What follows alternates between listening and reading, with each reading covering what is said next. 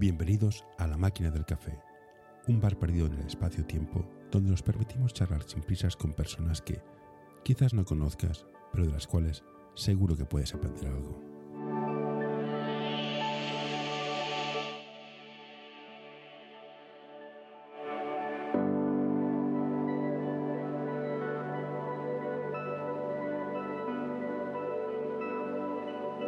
¿Quién es Marcos García? A nivel de baloncesto, ¿cómo empezaste en esto? Bueno, pues eh, a nivel de baloncesto todo empieza eh, en mi colegio, eh, en la Inmaculada Concepción de Horta. ¿Tú también? Ay, Dios mío. Sí, sí, creo que Eric también empezó allí. Yo empecé antes que él. Bueno, como actividad extra, extraescolar, me empezó gustando a esa edad y estuve dos añitos allí en el colegio. Em, desafortunadamente, pues no, había suficientes niños de mi edad que quisieran jugar, eh, con lo cual yo estaba jugando con, mayores, con, gente de cursos eh, por encima.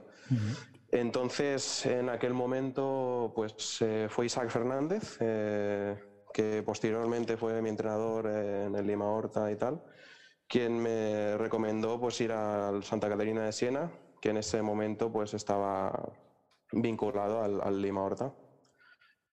Eh, entonces, pues nada, de allí fui a Santa Catarina de Siena, eh, estuve tres añitos hasta, hasta preinfantil, donde ya pasé al, al Unión Esportiva Horta, que era en aquel momento. Y bueno, pues así empezó todo. Eh, luego en el, en el UE Horta estuve pues muchos años, hasta senior. Em, luego tuve una temporada de tres años en Sardañola y actualmente pues estoy aquí en Lima Horta de nuevo em, desde hace pues cuatro años debe hacer más o menos. ¿Y siempre has estado como jugador? ¿Has, ¿Te has planteado entrenar? Siempre como jugador. el tema de entrenar no me lo he planteado todavía y sinceramente es algo que no me acaba de llamar a día de hoy. Mm, me parece muy bien, no todo el mundo vale para entrenar, igual no todo el mundo vale, para jugar a tirador. Sí, quizá en un futuro, eh, cuando deje el básquet o, o no lo sé, eh, veremos, veremos qué, puede pasar. No, no, lo descarto, pero a día de hoy es algo que no, no, me, no me llama todavía. ¿Y cómo ves la diferencia entre jugar en un colegio, el Lima, el Horta, irte a Sardañola y volver al Horta? ¿Hay diferencias entre cada sitio? ¿Jugar en un colegio es distinto a jugar en un club? ¿Hay clubes distintos que otros? Sí, eh, bueno, de, jugar a un colegio a un club, pues sí que hay, hay mucha diferencia. Ayuda a mantener este podcast en anorta.com barra colaborar. Eh, eh, a nivel, bueno, el nivel, primero de todo, quizás la seriedad en la que los clubes se toman eh, pues este deporte. Eh, y bueno, sí que noté mucha diferencia. Eh, bueno, primero por el hecho de, jugar ya con gente de mi edad.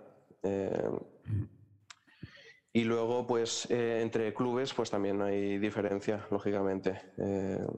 cada club, pues, da, da, su importancia a aspectos que quizá otros clubes, pues, le dan menos importancia. Bueno, cada club tiene sus prioridades. Y cuando estabas en el, Inmaculada, ¿por qué faltaba gente? ¿Los niños de tu clase hacían otras cosas? Eh, ¿Era más fútbol o no hacían deporte en absoluto? Porque eh, sí que hacían, más hacían más cosas, pero bueno, el, deporte predominante era el fútbol y, y, bueno, ese era el motivo principal. ¿Qué es lo que más te ha marcado como jugador? ¿Qué es lo que más te dices, mira, este entrenador me enseñó esto o este, esta cosa que aprendí me sirvió para mucho? ¿Qué es lo que te, ha marcado más como jugador? Pues eh, algo que me ha marcado mucho ha sido, bueno, darme cuenta de, la importancia de un entrenador. Eh, creo que hay entrenadores que son capaces de ganar partidos, al igual que, bueno, pues hay jugadores que puntualmente pues te pueden hacer un partidazo y te ganan el partido, como quien dice, solo. Eh, pues también considero que eh, un entrenador es capaz de ganar partidos. Sí, sí. Correcto. ¿Y qué te iba a decir? Cuando ¿juegas a básquet? ¿Has jugado en clubes que cortaran gente o eran clubes que daban continuidad? Porque he hablado con clubes que son de, mira, tenemos 12 y hay dos que se van y dos que vienen siempre. ¿Tú has jugado en clubes que había continuidad o que cortaban? Mayoritariamente he jugado en clubes que, han dado continuidad. Eh, en el caso de Lue Horta, eh, sí que siempre han intentado apostar por, la gente que, que, había. Y bueno, pues puntualmente siempre pueden darse casos, pero también es por ambas partes, ¿no? Eh, muchas veces es el jugador también que, que, no quiere continuar.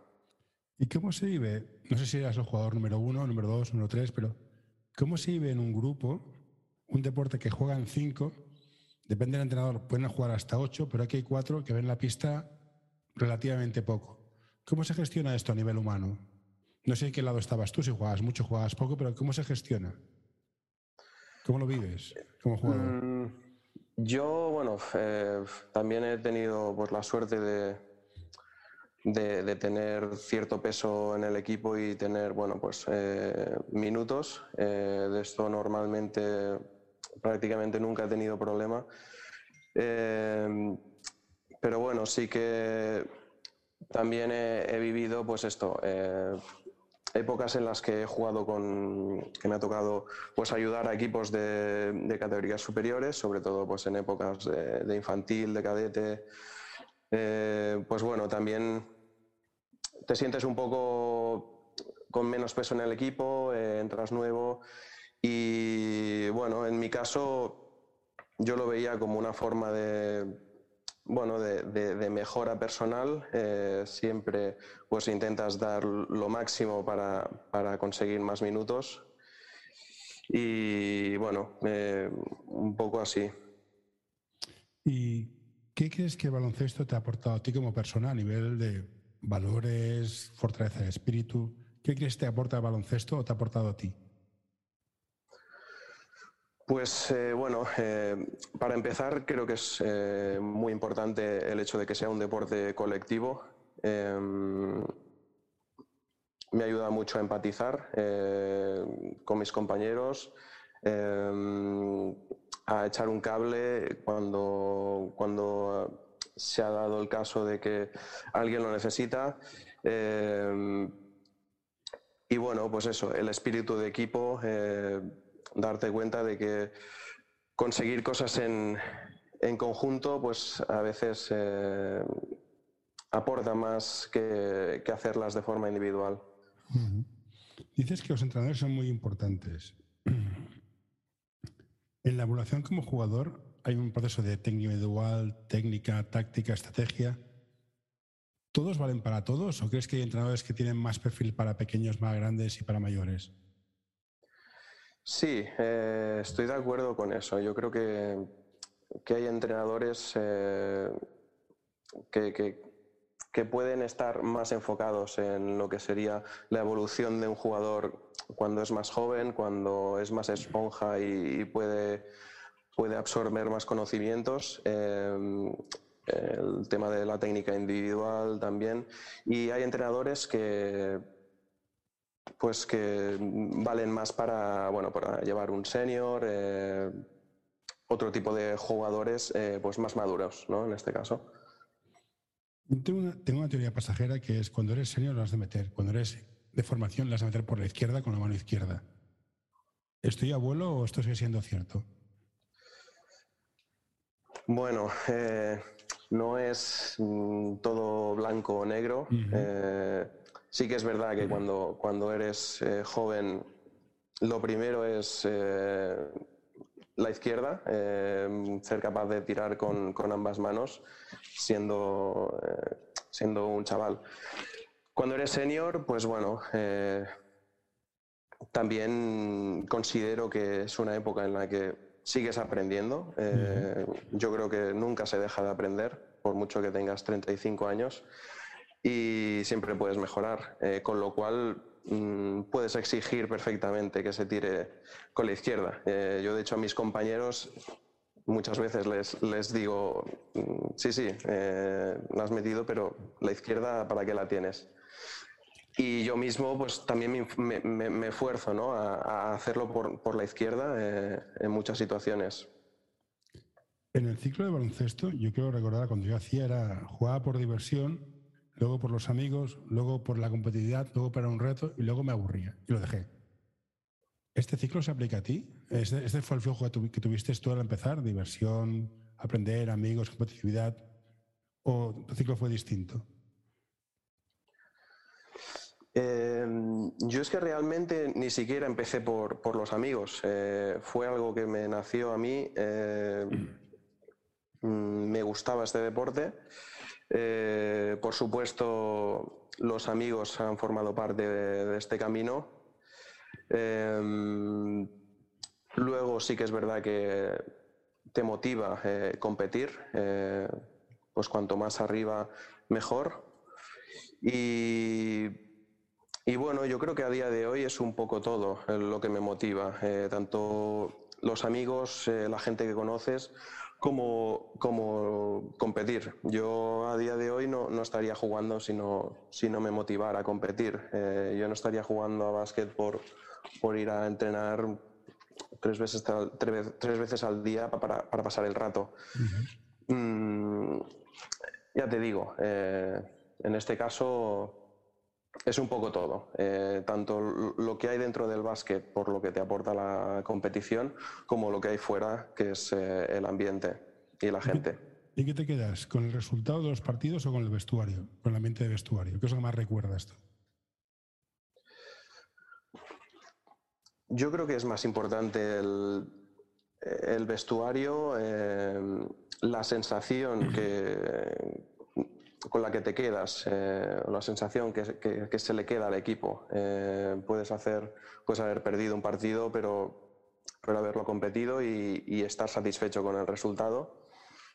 Mm, y puedes haber ganado partidos eh, dando pena y diciendo aquí hay mucho que mejorar.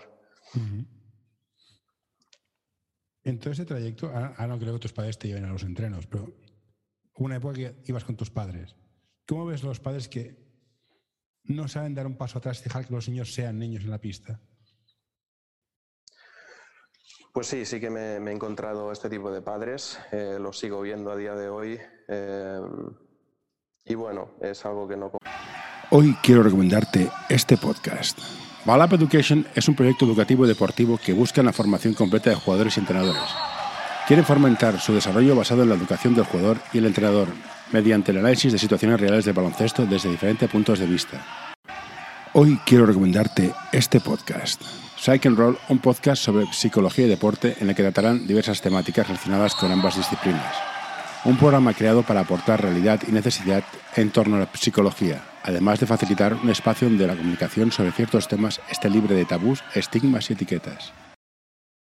Comparto en absoluto Creo que un padre tiene que enseñar el camino, pero no, tiene que no tiene que forzar absolutamente nada ni meter ningún tipo de presión a sus hijos. Eh, deben ser sus hijos quienes encuentren el, mm, la motivación eh, y hacer las cosas eh, como le salen, sin ningún tipo de presión y al final disfrutando de un deporte. Una de las cosas que me pasó jugando era, me pasé casi un año en blanco por lesiones. Y es algo duro mentalmente. No sé si te ha pasado por el estilo, pero cuando te lesionas, ¿cómo, cómo lo llevas? ¿Cómo llevas el proceso mental de, bueno, vas a una lesión, voy a estar dos meses parado, a lo mejor me tengo que operar, la recuperación? ¿Cómo, sin ser profesional, dices, ¿cómo, se, cómo lo gestionas? Pues eh, precisamente yo, yo, he estado dos años eh, parado por una rotura de ligamento en la rodilla. Tuve que pasar por quirófano. Eh, es una, lesión que, dura, bueno, nueve meses, no te los quita nadie. Eh, que se me juntó. Es lo de Ricky, sí, dime. pasado Ricky. Exactamente, lo mismo, lo mismo. Sí, sí. Luego, una vez recuperado de la rodilla, pues eh, tuve una fractura de vértebra en la espalda. Joder con lo que estuve también otros meses eh, parado. Y además de todo, pues eh, con todo esto se nos juntó el, nuestro querido COVID y entre unas cosas y otras, pues he estado dos años parado. Eh, y bueno, a nivel mental es duro, es duro porque siempre te preguntas si, te, bueno, te llegas a preguntar incluso si puedes llegar a volver a jugar, a qué nivel vas a volver. y además la vuelta pues es complicada Mm, sobre todo por, por, un tema mental.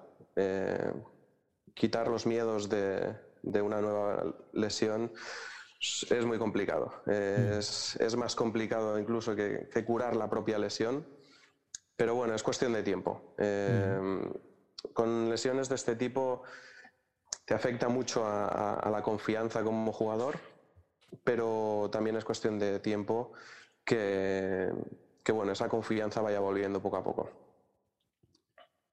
¿Y cómo te definirías como jugador? Pues bueno, creo que mm, me considero un, jugador polivalente. Eh, puedo defender y atacar. Eh, creo que puedo eh, bueno, tengo buen tiro exterior y al mismo tiempo puedo, puedo jugar al poste. Me considero un tío físico y bueno, me gusta bastante también correr al contraataque. te voy a hacer la pregunta que le hago a todo el mundo. Yo juego por dentro y tengo un odio especial a los tiradores, a la posición de tres. Entonces, claro, si tiras, posteas, corres, lo haces todo, con lo cual no hay nada que decirte al respecto, pero cuando te toca jugar al poste bajo, ¿qué tal es el que... Eh, claro, la pregunta es, claro, ¿cómo te sientes que el, héroe se la, tire porque te han dejado un metro? Te han dejado un metro porque no metes una, llevas 20 de cero. Claro, pero es una pregunta para Vigo. Si tú ves juegas de todo, no, sé, te la hago, a ver qué te parece, ya me dirás. Los tiradores que tiran porque son tiradores, pero sí, tiras pero no la metes, o sea, dejas de tirar. No, es que soy tirador, es que vas 20, tío, no has metido ni una. ¿Cómo se lo dices? Siendo jugador, siendo eh, compañero, claro. ¿Cómo, le dices a alguien que, se, ha tirado 20 tiros? Sí, sí, esta solo en el poste bajo, pero esta solo en el triple y se la tira. Porque es un tirador. Vale. Bueno, eh, depende mucho de, la situación. Eh, al final, siempre hay que intentar seleccionar el mejor tiro eh, si, ese jugador, pues, bueno, en, este caso no, lleva una buena racha, sí que es verdad que es mejor darla adentro. ¿Cómo se lo dices? Pues si es la primera, se dices, por favor, si es la cuarta, le mandas a la mierda, así de claro. Supongo que Pero bueno, sí. Dime, perdona. No, no, dime, dime. ¿A ti te pilló el cambio de, concepto de jugar baloncesto dos altos o un alto mm, al small ball? No sé si te pilló este cambio. Sí, sí. Eh, sí que es verdad que antes quizás se llevaba más jugar con dos interiores grandes. Eh, y a día de hoy pues la cosa ha cambiado un poquito. No, se estila tanto un, interior, dos interiores grandes. Quizás que Quizá uno solo eh, o incluso cinco jugadores eh, pequeños. ¿Y cómo lo ves como jugador? ¿Es diferente? Bueno, al final, al final eh, sí, es diferente, obviamente. Pero bueno, al final el, baloncesto ha evolucionado de esta manera y, va a seguir cambiando. nadie nos dice que en un futuro pues, pueda variar y volvamos otra vez a, la vieja escuela. ¿Dónde te pilló Internet? ¿Tú vías mucho resumen de, NBA en, YouTube? Sí. Sí, sí, sí. Yo de pequeño, bueno, de hecho veía el, programa de Rubirosa. Eh, no me acuerdo si era Basket Total o, Total Basket. o, Basket Manía, quizás. Sí. Sí, me, pilló en esa época. Eh, y bueno, la verdad que suerte la mía, ¿no? Porque anteriormente pues eh, no teníamos ese acceso que tenemos a día de hoy. ¿Y, tenías a un jugador favorito que veías tú en los resúmenes y te gustara mucho? Pues eh, bueno, siempre he sido muy fan de, de Kobe, en paz descanse. Mm. Y siempre lo recuerdo desde, desde que tenía el pelo afro y, era, fue el rookie del año. Eh, pues siempre lo he seguido mucho, obviamente. Eh, también pillé un poco la época de, bueno, época final de Michael Jordan. Eh, y bueno, son jugadores que. Era Michael Jordan era bueno. Era, muy sí, sí, sí, sí. El Lima y el Horta. Esos están los dos clubes del barrio. Solo te falta el Martinenc y casi casi el Sese. ¿Cómo, llevas las, ¿Cómo se llevan las rivalidades entre clubes en, en, los jugadores? Porque al final los jugadores van cambiando de club, pero el club permanece. ¿Eres los de no, yo soy del Horta y jamás me iré al contrario? ¿O te dices, mira, déjate de flipadas, tío? Tú eres un jugador y juegas donde puedas jugar. ¿Cómo se lleva esto? Yo, la verdad, que me considero eh, jugador de Horta. Eh, al final, son dos clubes en los que en los que he estado, eh, tanto cuando, cuando eran el mismo club como cuando se separaron. He estado en los dos clubs, eh, he estado a gusto en los dos clubs eh, y a día de hoy pues estoy en Lima Horta y, y, estoy muy contento de estar, de estar aquí. Eh, yo rivalidad pues no, sí que la hay, pero bueno, yo tampoco me mantengo un poco al margen de de este tipo de rivalidades. Sí que es verdad que pues, los derbis eh, siempre tienen un plus ¿no? de, emoción y, y bueno, eh, están para disfrutarlos. Este año estáis jugando en segunda catalana, si no me equivoco. ¿Cómo ves el año? Pues eh, la verdad que bastante bien. bueno, hemos empezado, creo que estamos ahora cuartos hemos hecho una primera vuelta bastante correcta y bueno, visto el panorama, pues esperamos eh, pues mantenernos ¿no? entre estas cuatro posiciones y quién sabe si suena la, flauta poder luchar por el ascenso a final de temporada y si el COVID nos lo, nos lo permite. No, te lo comento porque el Lima es para mí, ¿eh? Tengo, mi hija juega en el Lima. Es un club femenino y el masculino es una especie de hermano pobre. Tú ves, los equipos y el femenino está donde está y este está donde está. Eh, ¿Crees que el masculino llegará al nivel del femenino a base de trabajo? Yo sé que está, Eric está haciendo un trabajo muy duro porque cuesta buscar picar, pero está subiendo poco a poco. ¿Pero crees que se conseguirá igualarse o será un club femenino para siempre? ¿O te pilla muy lejos y a ti no te, y te van y te viene esto? Bueno, eh, esto es algo que, que depende pues del club, eh, de la directiva, el hecho de, apostar eh, por el masculino. a día de hoy, obviamente, como, como dices, pues el hermano pobre, ¿no? Por decirlo de alguna forma, sí que, sí, que se, sí que existen las diferencias, son obvias, pero también se entiende, ¿no? Que el, que el club, pues tenga como prioridad el femenino. esto, esto está clarísimo. Mm. Envíanos tus sugerencias a info.norta.com o en nuestras redes sociales.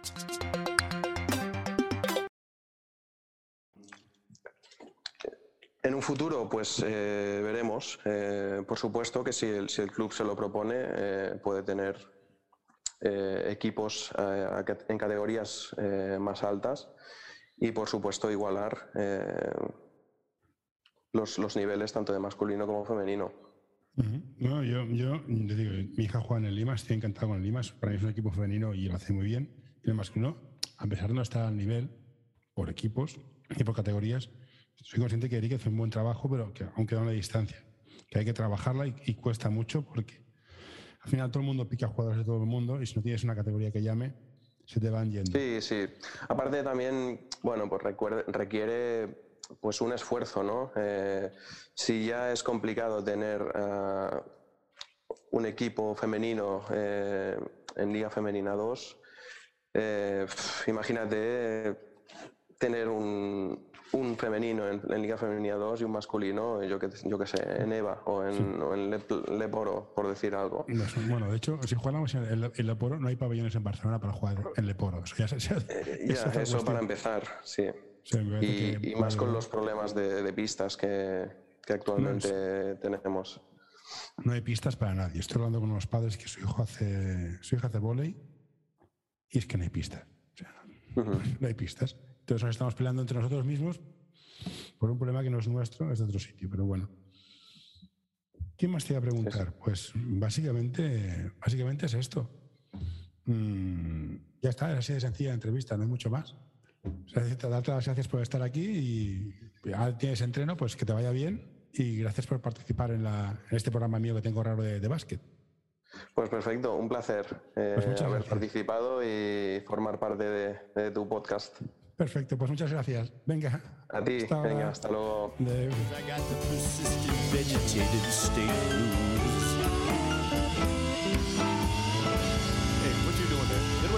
no, don't you touch that. No, don't you pull that plug. No, hey, hey, nurse, nurse. Uh, all right, I'm done.